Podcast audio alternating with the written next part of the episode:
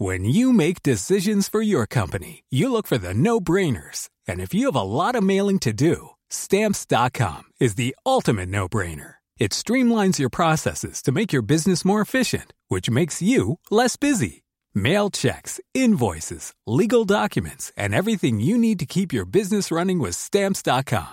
Seamlessly connect with every major marketplace and shopping cart. Schedule package pickups and see your cheapest and fastest shipping options from different carriers. With rates up to 89% off USPS and UPS rates. And with the Stamps.com mobile app, you can take care of mailing and shipping wherever you are. Make the same no-brainer decision as over 1 million other businesses with Stamps.com. Sign up with Code PROGRAM for a four-week trial, plus free postage and a free digital scale. No long-term commitments or contracts. That's Stamps.com.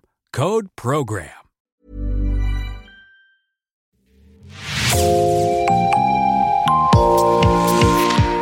Bonjour, c'est Jean Berthelot de Lagleté de l'équipe Podcasting. Bienvenue dans L'actu dans la poche, le podcast quotidien d'actualité du Grand Sud-Ouest, signé Podcasting. Podcasting, ce sont des entretiens avec des journalistes de la région, mais aussi des séries, des longs reportages et des interviews. L'épisode du jour de L'actu dans la poche vous est présenté par Gabriel Taïeb.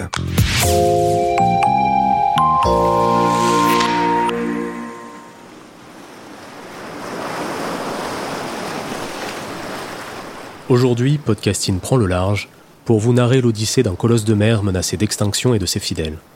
Ce récit, c'est celui d'une guerre d'indépendance et de bataille, d'un naufrage, de la découverte d'une épave engloutie, du projet fou de la construction d'une réplique, d'un chantier dantesque, de voyages à travers le monde, de haut et de bas, mais aussi et surtout d'une communauté de femmes et d'hommes qui continuent de transmettre et de faire vivre l'épopée. Cette histoire, c'est celle de l'Hermione, qui fait actuellement face à un défi de taille, financer sa rénovation après la découverte de champignons menaçant l'intégrité de sa coque et ses chances de naviguer à nouveau à court terme. Nous sommes au port de Bayonne, à Anglette, lieu d'accueil du chantier de l'Hermione depuis septembre 2021. C'est sous une pluie fine que Guillaume Normandin, directeur technique de l'association Hermione Lafayette, nous ouvre les portes. À quelques mètres des ateliers, il nous retrace le parcours du navire jusqu'ici. Donc l'association a été créée en 92. Euh, L'objectif était de fabriquer euh, la réplique de la frégate L'Hermione, qui est la frégate qui a amené le marquis de Lafayette euh, aux États-Unis, annoncé aux confédérés américains que la France allait arriver quelques mois plus tard avec une armée. Donc euh, création de l'association en 92, euh, début de la construction en 97, la pose de la quille. La mise à l'eau a eu lieu en 2012, euh, la construction du gréement s'est terminée en 2014 et les essais en mer en 2014. Et première vraie navigation en 2015. Depuis que la, frégate est, fabriquée, l'objectif de l'association, c'est de faire naviguer cette frégate, de la maintenir en état de navigabilité, de faire de la transmission au public, euh, donc de la transmission historique et aussi sur la vie actuelle du navire. Un, navire qui navigue, c'est une langue vivante, c'est pas une langue morte. Et donc le public vient à la fois pour voir le, côté historique du, chantier, du site, et aussi voir euh, les marins professionnels et les bénévoles qui travaillent à maintenir le navire en état de navigabilité, à voir euh, des voiles se faire remettre en état, se faire fabriquer, etc., etc. Et aussi un axe de formation. Euh, nous avons donc euh, beaucoup de bénévoles qui participent à la maintenance et euh, certains qui postulent pour pouvoir naviguer sur le navire.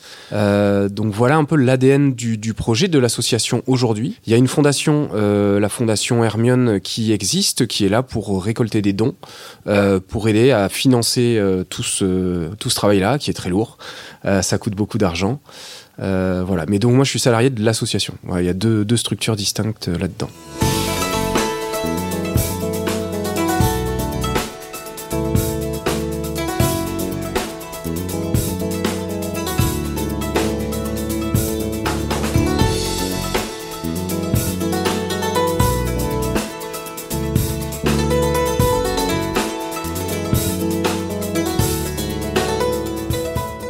Avant le Covid, on rêvait un tour du monde. Le Covid est arrivé. On a revu le, programme un petit peu à la baisse en se disant qu'on allait faire un voyage en Europe pour euh, bah, la promotion du, du tourisme français, aller dans, dans les pays européens qui sont la, la grande majeure euh, partie des touristes en France et, euh, et aller euh, avec le navire, fabriquer une rue française au pied du navire et dire euh, venez en vacances chez nous et relancer un peu tout ce, tout ce projet-là. Donc on devait partir en Europe du Nord. C'est repoussé un peu par le Covid, euh, etc. Et puis on fait une cale sèche de routine en attendant de partir. Alors une cale sèche, c'est euh, ben, le navire est à flot, euh, on le met dans un énorme trou rempli d'eau, on, pompe toute l'eau, et donc ça permet d'avoir la carène du navire, les les œuvres vives, tout ce qui est sous l'eau, qui est apparent, et ça permet de faire l'entretien de toute cette zone qui sinon est inaccessible. Donc on, on fait cette opération deux fois tous les cinq ans. Euh, on a un cadre légal là-dessus et en plus c'est la périodicité de l'anti-fouling. Enfin voilà, c'est une bonne période de, maintenance là-dessus. Le navire, donc, ça fait 10 ans qu'il est en eau et on est encore en train de se dire que vraiment ce navire vieillit très bien. Euh, on n'a pas de signal d'alarme majeur. On essaie de passer le plus de temps possible à gratter la coque euh, pour aller inspecter, voilà. Mais on a un timing qui est dicté de 3 semaines. C'est des coups très lourds, c'est qu'elle sèche. Et, et, donc on commence à remettre l'anti-fouling plutôt serein. Et euh, avant que l'anti-fouling soit fini, un charpentier qui passe sur les échafaudages voit un petit éclat dans la peinture qui fait, euh, je sais pas, 2 mm. Et donc, euh, il sort son couteau, il pique le bois. C'est comme ça qu'il vérifie si le bois est en bon état. Il le frappe avec un, un, maillet pour voir la résonance ou il le pique avec un couteau pour voir la résistance. Et sauf que là, le couteau traverse le bordé, donc c'est-à-dire 76 mm de chaîne. Euh, on avait en, surface extérieure, on avait une peau de, bois qui était restée dure, mais à l'intérieur, le bois était attaqué. Donc là, stupeur et tremblement, euh, on prend la décision d'ouvrir une fenêtre dans la peau extérieure du navire et on constate que ce qui est derrière, la structure du navire, est elle aussi touchée. Aller découper plus loin, ça veut dire des travaux pour remettre en eau plus lourd. Ça veut dire qu'on rate notre date de sortie de cette cale sèche avec des surcoûts qui sont majeurs. Et en plus, on sait qu'on ne pourra pas rester des mois pour faire les réparations euh, qui commencent à se présenter à nous. Donc on prend la décision de refermer.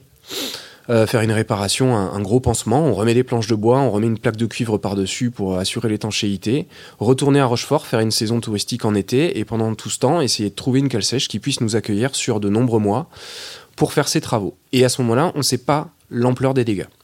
Donc on passe l'été à Rochefort, euh, on, cherche, on cherche une cale sèche, on fait le choix d'aller donc dans la cale sèche qui est située ici sur la commune d'Anglette dans le, dans le port de Bayonne. Euh, et au début on dit qu'on y va pour six mois et on espère bien y aller pour six mois et en même temps on ne sait pas. Quand on arrive ici, on commence par ben donc caler le navire, on commence par installer le chantier. Euh, donc euh, bah, tous les aménagements, toutes les infrastructures autour du navire nécessaires au travail. Et bien évidemment, monter des échafaudages et on commence à couper le haywardé. On n'a pas de méthode de diagnostic fiable, non destructif sur des bois. Et ce qu'on constate, c'est que euh, au début, on était sur des scénarios assez positifs, avec euh, on espérait une avarie qui était assez minime, et puis on constate qu'on a vraiment une avarie sérieuse. Donc, euh, pour aller cibler cette zone arrière, on a dû mettre à peu près six mois parce qu'on voulait pas aller trop vite et enlever des bouts de bois qu'on détruisait si c'était pas nécessaire de les, de les déposer. Et en parallèle de ça, on lance toute une campagne de diagnostic bien plus poussée sur l'ensemble du navire, en se disant jusqu'ici on était plutôt rassuré, et puis là on a eu cette sonnette d'alarme, on peut plus considérer que on avait bien fait le diagnostic sur le navire, il faut aller chercher plus loin. On sait qu'on est là pour de nombreux mois immobilisés, il y a plein d'opérations qu'on peut faire aujourd'hui qu'on peut pas faire quand on est à flot. Et là on découvre que à l'avant, on constate que là aussi on a une avarie. Euh, on a un champignon qui se développe à l'avant comme à l'arrière et qui détruit le bois. Encore une fois, il a fallu aller couper du bois, aller en détruire pour découvrir ce qui se nichait au cœur de ce bois. Et donc, on a pris du retard sur ce diagnostic à l'avant par rapport à celui de l'arrière. Donc au début, on communiquait en disant qu'on était sur un chantier qui était approximativement à 3,5 millions, et puis on a changé notre fusil d'épaule pratiquement 9 mois après en disant bah non aujourd'hui on n'est plus sur 3,5 millions aujourd'hui l'ensemble ça va durer beaucoup plus longtemps etc donc les travaux plus le fait que on est obligé d'avoir déplacé nos bureaux on a des salariés qui font les allers-retours on est obligé de louer une forme etc l'ensemble de ce chantier on l'estime à 10 millions d'euros et nous sommes une association avec une fondation à côté. Euh, jusqu'ici, on vivait depuis la fin de la construction, on vivait avec les visiteurs qui venaient sur le chantier et c'était ça notre source de revenus, notre boutique, nos adhésions et les visiteurs qui venaient visiter. Aujourd'hui, c'est plus le cas, euh, c'est plus possible de tenir comme ça. Et donc c'est vrai qu'on fait un appel aux dons pour essayer de financer tout ça.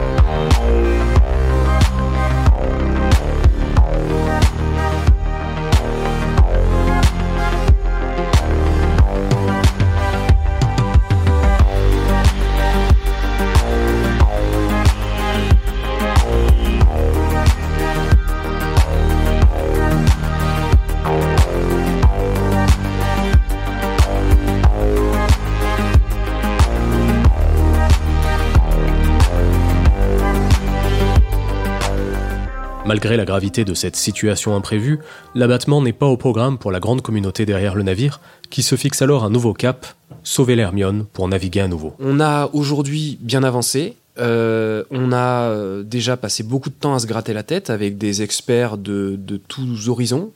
On a des experts du bois dans le bâtiment, on a des chimistes, on a des experts de charpente traditionnelle, de charpente navale, pour essayer de rassembler tout ça. Et pour, bon voilà, on a tel champignon, pourquoi est-ce qu'il s'est développé? Euh, Qu'est-ce qu'on peut faire, nous, pour euh, garder un navire et en même temps euh, faire en sorte que ce champignon se développe plus? Donc c'est tout un tas de solutions sur comment approvisionner des bois de façon correcte, comment faire du traitement de façon optimale, comment faire une exploitation du navire changée et la conception, la structure du navire modifiée par rapport à la construction historique, euh, le plus historique possible qui a été faite au début de ce projet-là. Donc sur l'arrière, tout ce travail a été fait, sur l'avant aussi. Donc un gros travail de conception. Euh, on a donc à l'arrière fini le diagnostic et on a mis euh, pratiquement toutes les pièces de structure. Donc toutes les pièces de bois à l'intérieur du navire sont pratiquement toutes faites. Il nous reste une grosse pièce qui s'appelle la carlingue, euh, dont le travail va bientôt commencer. Une fois que ça se sera fait, il restera à mettre les bordées, donc la peau extérieure du navire, le calfatage, etc. Ça reste des grosses opérations, mais une grosse partie du travail qui est fait et c'est très satisfaisant quand on se déplace sur les échafaudages parce que on voit plus de bois attaqué, tout est blanc, tout est propre et, cette structure a l'air neuve. À l'avant, on a fini le diagnostic, donc on a ouvert le navire en deux, comme ça a été fait à l'arrière. hein. On a fini le diagnostic, on a enlevé tous les bois contaminés, on a fait du traitement, etc. On a fait euh, de la protection de ces bois qui sont mis à nu. On a fait tous les gabarits. Aujourd'hui, on commence à lancer la, la taille de premières pièces de bois qui sont pour l'instant euh, en train d'être fabriquées dans, dans le- l'entreprise de charpente qui s'occupe de la zone avant à Brest. Euh, et donc on lance ces premières pièces structurelles. Mais donc quand on se déplace sur les échafaudages, c'est propre, il n'y a plus de bois attaqué, mais on a un navire qui est ouvert en deux. Voilà où on en est aujourd'hui. Et sur l'avenir, vous êtes plutôt optimiste? Je suis optimiste sur l'avenir. Euh, on a beaucoup appris de cette avarie. Tous les navires bois ont des problèmes de champignons et en tout cas, ils ont des, des méthodes pour combattre ces problèmes de champignons. Donc, ce qui nous arrive n'est pas, euh, n'est pas incroyable. La surprise, entre guillemets, c'est que ce soit arrivé aussi rapidement. À l'avenir, on a déjà euh, étudié le fait de faire évoluer l'exploitation. C'est-à-dire qu'on va passer plus de temps en eau salée. L'eau douce, ça facilite le développement d'un champignon. Le sel ralentit le développement du champignon. Donc on réfléchit à étudier une biimplantation entre Rochefort et sans doute La Rochelle pour passer plus de temps en eau de mer. Euh, et puis aussi, ben, on aura des voyages où, quand on navigue, on est en eau salée. On modifie aussi la conception du navire, c'est-à-dire que nous étions sur des zones avec des assemblages de bois qui étaient complètement pleins.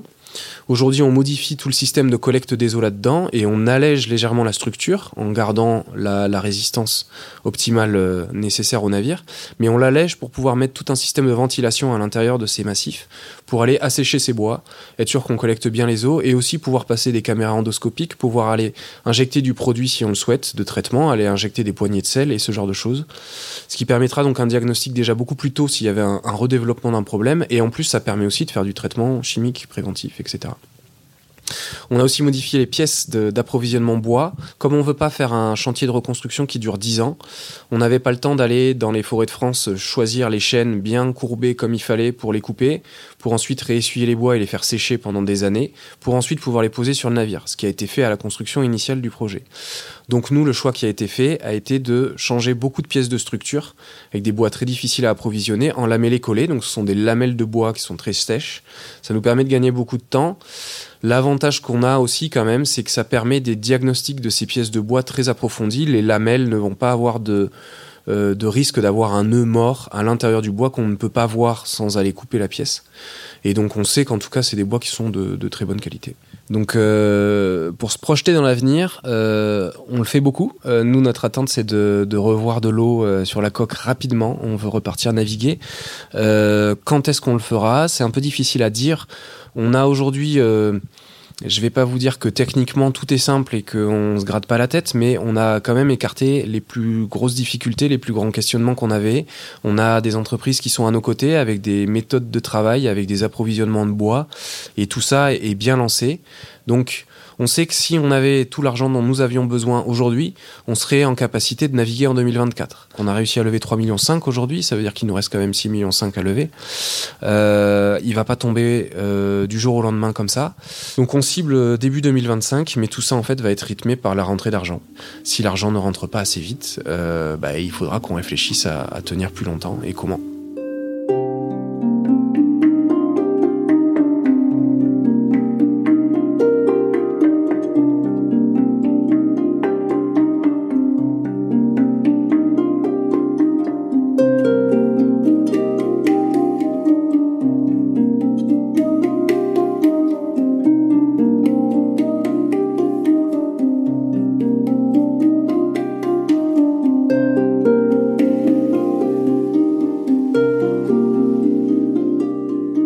L'Hermione de nos jours, c'est presque un symbole dans la région. Vous avez des familles qui vous suivent depuis des années. Et aujourd'hui, sur place, il y a déjà pas mal de monde sur le chantier qui s'attelle à des tâches différentes. Et j'ai pu remarquer des écarts assez importants dans les âges et même dans les expériences. C'est une spécificité de ce projet d'arriver à fédérer une telle communauté? Effectivement, l'association, euh, il y a beaucoup, beaucoup d'acteurs. Donc, on a euh, bah, tout un tas de salariés qui sont entre guillemets en fonction support dans les bureaux. On a toute une équipe qui est là pour gérer les accueils au public, donc c'est-à-dire une équipe de salariés en billetterie, en boutique et en médiation, des guides euh, pour euh, pour transmettre au public. Et ensuite sur la partie chantier, nous avons des marins professionnels qui sont là pour faire l'entretien du navire, faire les nuits d'astreinte à bord, etc. Et qui sont là aussi pour encadrer des stagiaires ou des bénévoles qui viennent sur le chantier. Là, aujourd'hui, on a 4 ou 5 bénévoles qui sont sur site, donc qui vont passer la journée à travailler 8 heures aujourd'hui, à entretenir le navire. Donc il va y avoir des missions très diverses. Il y en a certains euh, qui vont se retrouver à faire un, nouveau, un nouvel été. Euh, il y en a d'autres qui vont se retrouver à aller gratter la peinture. On a déposé du mobilier à l'intérieur du navire, on gratte la peinture. Euh, il y a des jours, on va briquer le pont. Il y a des jours, on va leur dire venez avec nous en charpente et puis on va vous apprendre à fabriquer un, un tréteau, à fabriquer un cabillaud, à fabriquer diverses, diverses choses. On a aussi des, aujourd'hui des SNU, donc des services nationaux universels, donc des jeunes qui viennent, qui viennent souvent des sessions de 15 jours travailler sur le chantier. On a aussi des, des jeunes en formation, on a des, des, formations CFA qui sont des formations un petit peu de euh, guidage vers l'emploi. Euh, des bacs pro, des BTS, etc., qui n'ont pas forcément trouvé de stage, qui n'ont pas forcément trouvé de, de travail, et donc qui viennent faire plusieurs semaines de travail sur le chantier, remettre un cadre, un rythme, respecter des règles de chantier, découvrir aussi tous ces métiers de la mer, etc., et qui sont aussi accompagnés sur comment faire un CV, comment chercher euh, une filière qui, qui, intéresse professionnellement pour que le jeune se dise qu'il a envie d'aller plutôt vers, vers ça, qui sont euh, accompagnés pour faire un entretien d'embauche et ce genre de choses. on s'est rendu compte que le navire, quand il navigue, mais aussi à quai, c'est vraiment un axe de formation qui est assez incroyable. C'est un le, navire quand on est en mer, c'est la chose qui nous maintient en vie et donc il faut que l'équipage soit soudé, travaille tous ensemble pour que le navire reste là, pour que tout le monde puisse arriver à bon port et que tout se passe bien. Donc c'est vrai qu'il y a beaucoup de profils différents. On peut avoir des bénévoles de 80 ans, on peut avoir des bénévoles de 18 ans, on peut avoir des SNU de 16 ans. Et ce qui est ce qui est vraiment sympa, c'est que tout le monde travaille ensemble. Et, ça se passe très bien. C'est ce mélange de, population avec des avec euh, voilà de, le médecin qui vient euh, le samedi faire sa journée de bénévolat euh, à côté du saisonnier et tout le monde travaille ensemble et ça fait un, un, joli mélange. Ces femmes et ces hommes qui composent ce joli mélange qu'évoque Guillaume Normandin, nous les avons également rencontrés. Ils nous ont montré les dessous de la reconstruction, nous ont décrit leurs tâches sur le chantier, mais nous ont aussi partagé leur enthousiasme et leur fierté de travailler pour faire naviguer à nouveau la frégate. Vous retrouverez leurs témoignages dès demain dans la seconde partie de notre sujet consacré à la reconstruction de l'Hermione. Merci Gabriel Taïeb, c'est la fin de cet épisode de podcasting, l'actu dans la poche. Merci d'avoir écouté, réalisation Olivier Duval, rédaction en chef Anne-Charlotte Delange, production Sophie Bougnot, Clara Echari, Myrène Garay-Cochea, Agathe Ternier, Inès Chiari, Raphaël Lardeur, Raphaël Orenbuch et Marion Ruot, coordination éditoriale et programmation musicale Gabriel Taïeb, iconographie Magali Marico. Retrouvez-nous chaque jour à 16h30 sur toutes les plateformes d'écoute. Podcasting, c'est l'actu dans la poche.